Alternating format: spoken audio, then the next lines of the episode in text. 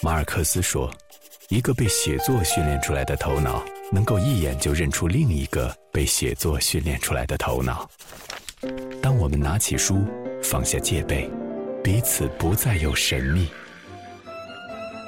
阅读，听见一种声音。私家车九八六，每周六晚九点，有声杂志。”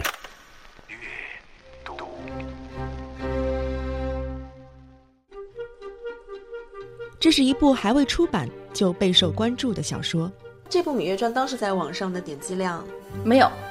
因为我知道这个作品涉及到史料很重，我就没有把它当做一个网络作品去做。一个改变历史格局的女人，她是改变秦国格局的一个女人，因为她的存在，秦国从七雄争霸变成了独霸。第一次由网络转战影视。列国的语言都是不一样的，但是电视剧你只能说普通话，所以我当时就说没法拍。第一次介入到，而且你要真正的、完全意义上的是进入到一个商业的圈子了。对，我觉得可能很多小说作者最不能接受的就是说，要求你改来改去，改很多稿。阅读蒋胜男，一个人的历史。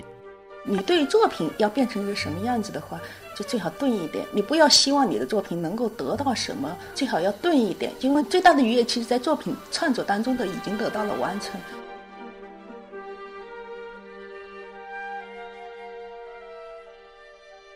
我们读书那会儿吧，就是金庸小说特别风靡，然后我我觉得那时候我读的最多的、喜欢的最多的就是武侠小说，一开始就写写武侠。后来大概零四年的时候，零四年那会儿，我昌月、沈英英那波人，然后就当时在北京有一个研讨会吧，就是我们七个写武侠女孩子嘛，就做一个大概当时来了很多很多媒体，就是可能是一个发布会的那么一种东西。后来到那个时候，我就觉得啊。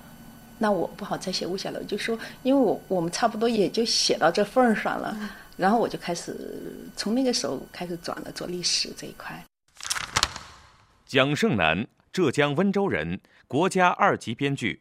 二零一四年担任浙江省网络作家协会副主席，一九九九年开始小说创作，相继在青玉书院、后花园、晋江文学城发表，出版有武侠小说《磨刀风云》。历史长篇小说《凤霸九天》，历史杂谈集《女人天下》等。由蒋胜男担任编剧的小说《芈月传》，在二零一四年被导演郑晓龙翻拍成了电视剧。因为《甄嬛传》原班人马的加入，蒋胜男所著的《芈月传》在小说原本还未出版，甚至在电视剧还未播出前，就抢先拥有了与《甄嬛传》一样的期待值。我说。秦王要帅，他是属于一个魅力到把你卖了，你还为他数钱的人，他必须要是这样一个秦王才行。蒋胜男口中这位魅力十足的秦王，就是《芈月传》的男主人公秦惠文王，而片方最终选定的演员是香港演员方中信。他是九月八号是在那个坝上河北坝上拍，然后是这个月月初他转到株洲拍，然后现在是到象山了，接下去可能要去横店。你有参加这部片子的这个编剧吗？我是第一编剧。多少钱的发行我也不是太清楚，而且也没有最后定下来。嗯，只是我知道，呃，很多才想要这个片子，在抢这个片子。二零一四年，郑晓龙执导的《芈月传》刚刚开机，就已经被各大播出平台争相预定。小说《芈月传》讲述了中国历史上第一位太后大秦宣太后芈月的传奇一生。当初从兵马俑出土的文物里，有人大胆猜测，这位宣太后才极有可能是秦兵马俑的真正主人。这个戏剧性的猜想，也给了蒋胜男创作《芈月传》的灵感。最初的一个创意其实是零八还是零九年，这个央视有个探索发现那个栏目，然后就里面提出一个观点，就说秦兵马俑更可能是宣太后的。呃，至少他讲过来的时候，我觉得我我比较能接受，哎，我我也比较容易被他说服。后来我自己找了一些资料，比如说秦朝他辐射上黑是吧？但是挖出来的兵马俑就说是偏楚国的朱红色居多，而且很多的服饰打扮是楚人的打扮，因为兵马俑随葬的是跟生前的那个习惯相关的。那么秦始皇的亲卫队里头不可能有那么多的楚人。但是宣太后呢，当时是那个楚人过来，然后他的两个弟弟魏然和呃，米荣呢也都是楚人，而且是这个当时他们伐楚的时候，并吞了这个楚国的差不多就是一大半的土地。当时有很多的楚国贵族和楚国的军队，他是投降了他，所以他的亲卫队当中就是会有很多的楚人。所以这个兵马俑出现很多楚人打扮，还有个呢，就是兵马俑里头基本上都是驷马，因为你要知道是呃天子六骏诸侯驷马。如果秦始皇的话，他他应该是有六骏的，就目前还没发现。至少我觉得，根据他的这个说法啊，我自己查了一些资料，我觉得这个说法是很可信的。那么我就产生我去创作这个人物的兴趣。我去找这个人历史的时候，发现他是当时是正好是在秦国的一个转折期，设设的四十年。在他执政之前，就说秦国是属于七雄之一，但是在他死后死去，或者是他归政以后，秦国基本上已经变成列国的一个巨无霸。他执政四十年，他死后才三十多年，就秦就统一了。所以我觉得她是改变秦国格局的一个女人，因为她的存在，秦国从七雄争霸变成了独霸。我曾经给导演看，我说给他两张地图，就是一个是他执政前的，一个是他执政后的，秦国的版图当时扩展了好多倍，所以我觉得很值得一写。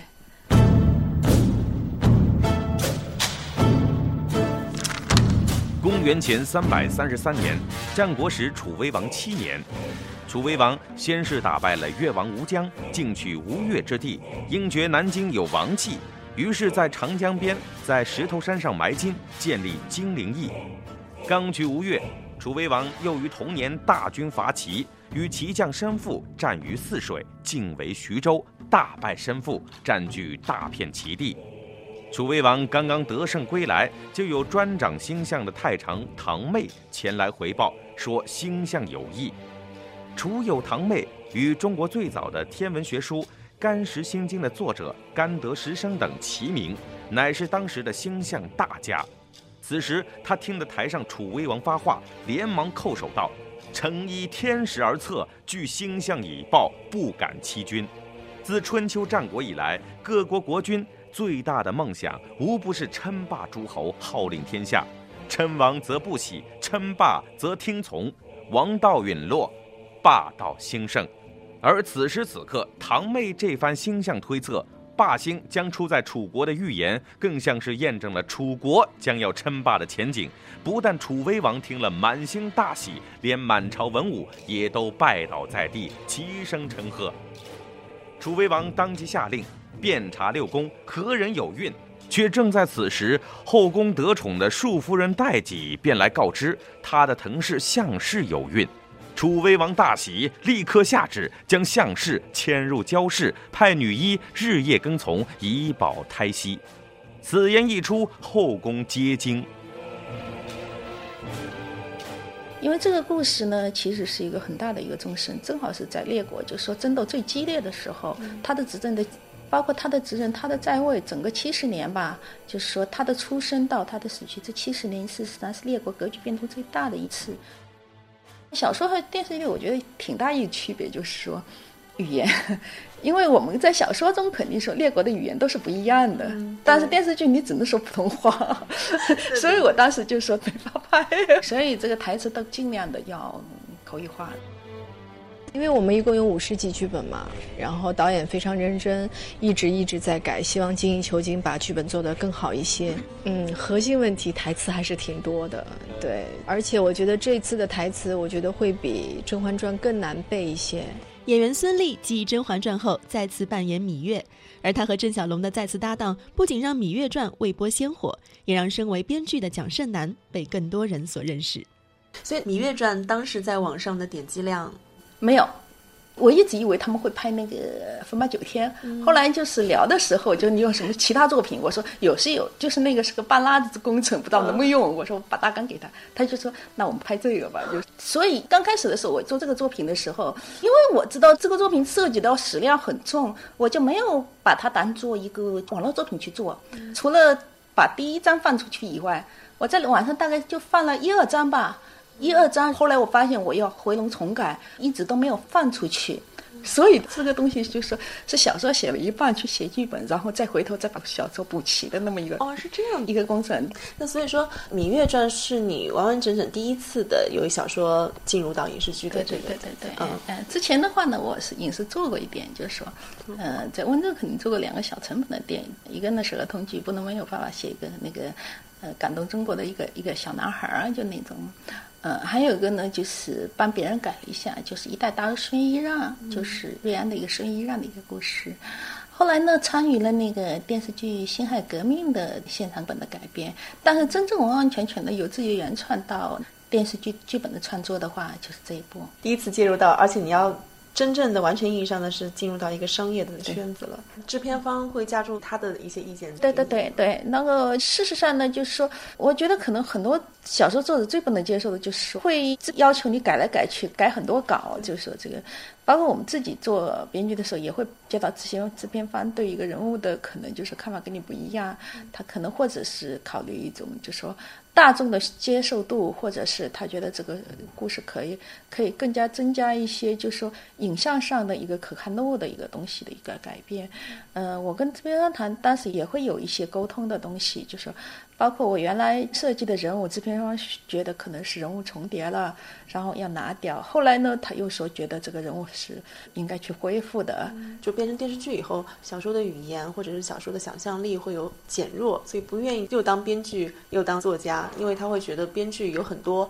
限制。就之前我采访那个菲我思存，他就是这样说的。那我不知道你在这个角色的转换当中，你自己的感受呢？菲尔斯存前段时间还跟我说呢，他觉得我他自己的过去的想法错了，他现在要参与小说的编剧，因为他觉得自己参与编剧的话，他能够掌控自我这个作品改编成什么样子，要不然交给别人然后改的。可能连自己都不认识了。包括我现在几个作家，他也比较倾向于，就是说能够自己参与一部分编剧们，肯定会更好一点。因为作品的有一些，就是说，呃，人物的一个构成、一个潜台词，有些东西的东西，可能只有作者自己清楚。呃编剧的话，可能接手的话，我们可能为这个作品做了好几年的案头工作、准备工作，做了很多的笔记和这个历史人物的这么一个塑造的构成。而可能编剧接手的话，就几个月。他可能对人物的这种把握不一定就是完全的了解和清楚。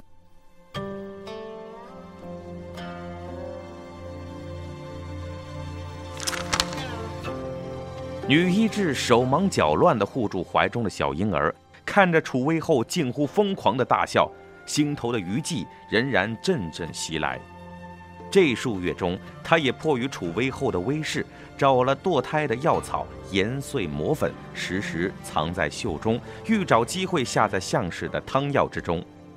只是每到临动手时，内心巨大的恐惧感总是让他没能够走出最后一步。他年幼时师从扁鹊习医，古来医巫相通，医者活人，非医者之能也，乃是上天假医者之手，却使医者受荣耀。因此。医者治病，除了精习药典脉案之外，更重要的是要以最大的虔诚心，才能倾听得到患者体内病恶所在。只有用最大的虔诚心，才能够在诸般药草中找到正确的那一味来搭配救人。像是在凄厉的惨呼，而他内心凄厉和痛苦，并不下于像是。最后一刻即将来临，他无论做什么样的选择都是万劫不复。可是，到最后一刻，他把婴儿拉离母体的时候，他忽然看到了最后的结果，那居然是一名女婴。在楚国的话呢，包括楚威王、楚怀王，当时他的父亲楚威王是楚国历史上可以说是最厉害的一个君王吧，是在楚威王时期，楚国的版图是最大的。但到楚怀王开始走，就走向衰落了。宣太后芈月原是楚国的人臣，后成为了秦惠文王的姬妾。公元前三零六年，秦武王因膝下无子，他的兄弟们便开始了一场争夺王位的战役。它包括很多历史的事件。商鞅改革当时是刚刚结束。商鞅刚刚死去，就列国那个时候都在改革，但是只有秦国成功了。呃，包括我们这里涉及到很多历史的人物，包括楚辞，包括书《诗经》，包括就是屈原，包括苏秦、张仪，包括赵武灵王改胡服骑射，包括殷昭王起黄金台，然后包括像孟子啦、像庄子啦这些人，我都会呃出现，对，都会在这个至少我的小说原本会出现，剧中的话也会出现一部分。小说《芈月传》真实的还原了战国七雄争霸的历史。历史上，宣太后在义父兄弟魏然的帮助下，让公子姬顺利继位，成为了历史上的秦昭襄王。在继位之初，因为襄王年幼，宣太后便以太后之位主政，统治秦国长达三十六年之久。为了还原这一段先秦时代的原貌，蒋胜男在《芈月传》小说的语言、服装、器具上都做了细致的研究，力求还原真实的历史。的先秦，那是不是我看过一些先秦剧，就是那种老棉布乌漆嘛黑的那种出来？我说没有啊，那会儿没棉呢，黄道婆出来才有棉。当时的这个齐国的贵族上层们肯定是丝织品，都是色彩非常艳丽的，包括你刚才青铜器吧，是吧？它干燥出来其实是那种土豪金的颜色，金灿灿的，特别土豪金的那种颜色。他们开玩笑说，拍出来人家觉得先秦剧是那种乌漆抹黑的，你拍出来都是穿红枣女端着土豪金的，人家觉得你肯。肯定不对啊，说划分不对。投入也不少，因为拍古装戏嘛，你可以看出这个片子的制作是我们觉得确实花了钱的，认真做的，每一集都在三百万以上了。就比如说一个楚国的公主出嫁，她的嫁妆可能就是有几千个人、上万个人，就这样的。她当时出嫁他们是怎么样的打扮呢？事实上。那个时候他们不穿红衣服，他们他们结婚穿黑衣服啊，对对对对，穿着黑色的衣服的。那戴的是？配饰偏玉比较多，金和玉，金和玉就是哎，事实上那个列国不产金，但是楚国产金，列国它大基本上用青铜，而且楚国也产玉，金玉嘛，金山之玉嘛，就那个和氏璧这种玉，对对，嗯，当然可能一个公主的皮下，她可能带包括她的全套的这个青铜器，包括鼎啊。包括一套什么青铜编钟，一道青玉磬是吧？编磬这么一排组合的这个东西，包括很多的竹简，然后包括他很多的陪衬，呃，包括很多的呃应女，就是陪嫁的那个姐妹团儿，还有可能包括这个姐妹团，包括他服侍的人，包括他打理他嫁妆的那种。小城，嗯，还有奴隶，还有军队，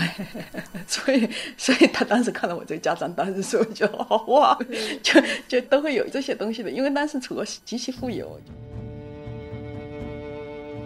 除了有秦国、楚国、燕国等数个宫廷大场景外，《芈月传》还会出现许多的战争戏。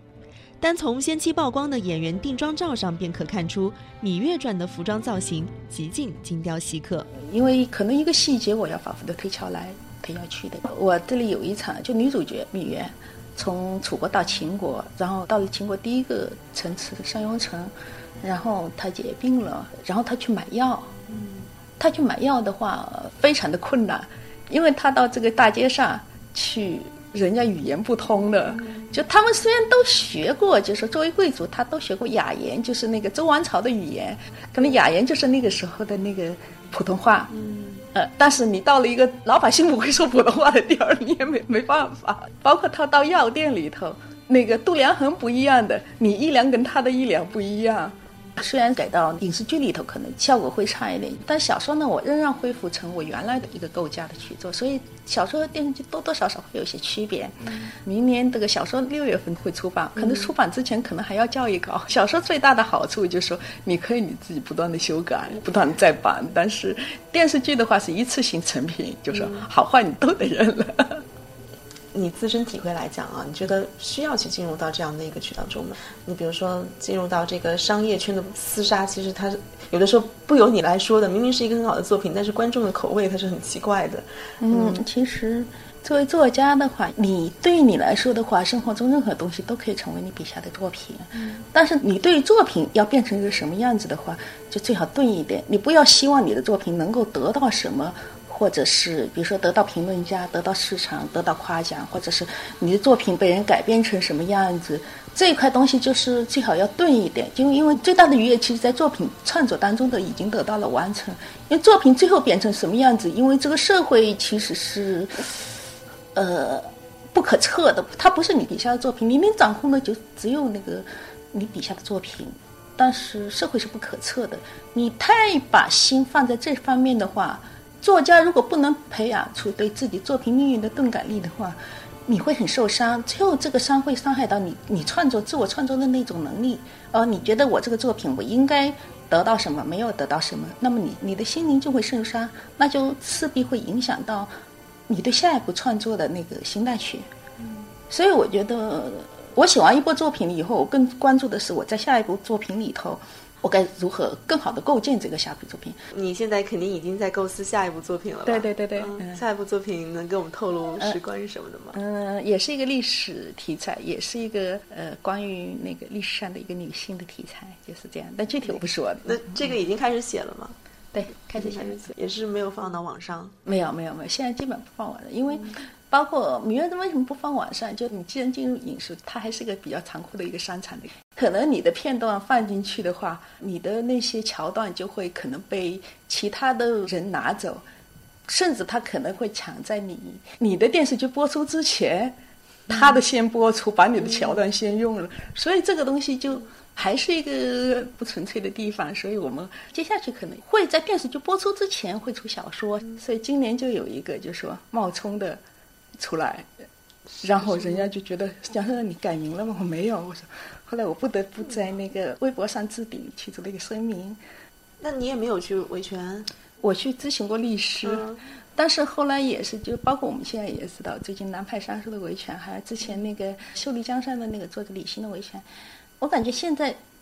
就是中国的维权官司惩罚的不是侵权者，而是原作者。嗯。哪怕官司打赢了，可能赔个几万块钱，但是你一个原作者费尽时间心力是吧，去做这么一个维权的官司，最后一个是不赔偿，一个是没有办法赔偿，一个是赔偿了以后，可能就说这个赔偿的额度简直像给原作者脸上扇一耳光。我是习大大文艺讲话和接下去这个四中全会的法治的建国，我说这两个信号，希望能够。给这一块法律的制定者或者是案例的评判者吧，就是说怎么样用法律去维护一个创作者的一个，就哪怕不是说这个利益，哪怕是维护创作者的尊严，都是需要的。就你倒是提出了一个新的问题，因为我们一直会觉得，其实网络作家他是市场的受益者，在前几年的时候日进斗金啊那种状态。那你现在提出了一个新的命题，也受到了市场的一些伤害。对。蒋胜男说：“网络文学跟最初的钟鼎文、竹简文一样，是不同载体的文学呈现。在几代人长期面壁写作的状态下，网络却成了另一种载体。作家借此与读者互动，既赢得了粉丝，也拥有了市场。从这个意义上说，网络文学的倾向或许还能给传统文学更多的可能性。”我是属于那种，既是属于典型的网络创，我从网络创作、网络走出版、网络走影视，是吧？然后我跟网络的这一些读者去交流，但我也。不怎么去赶每天的更新，会有这样的压力吗？对对，但是我觉得像我这样的话，现在已经形成写作习惯，每天要写几千字，是吧？但是这几千字我不一定就贴出来，我觉得不行的话，我还是不贴出来。嗯，这个之前也是写另外一个电视剧，贴写胭脂，写西夏的，写到一半的时候，大把大把的掉头发，我就停更。那个编剧很生气，说我跟你出版都已经签约了，影视上都给你找好了，然后你你说不行。我说我唯一对不住的就是我那些读者，然后我说你把那个 VIP 解约了吧，把钱全部退还给他们吧。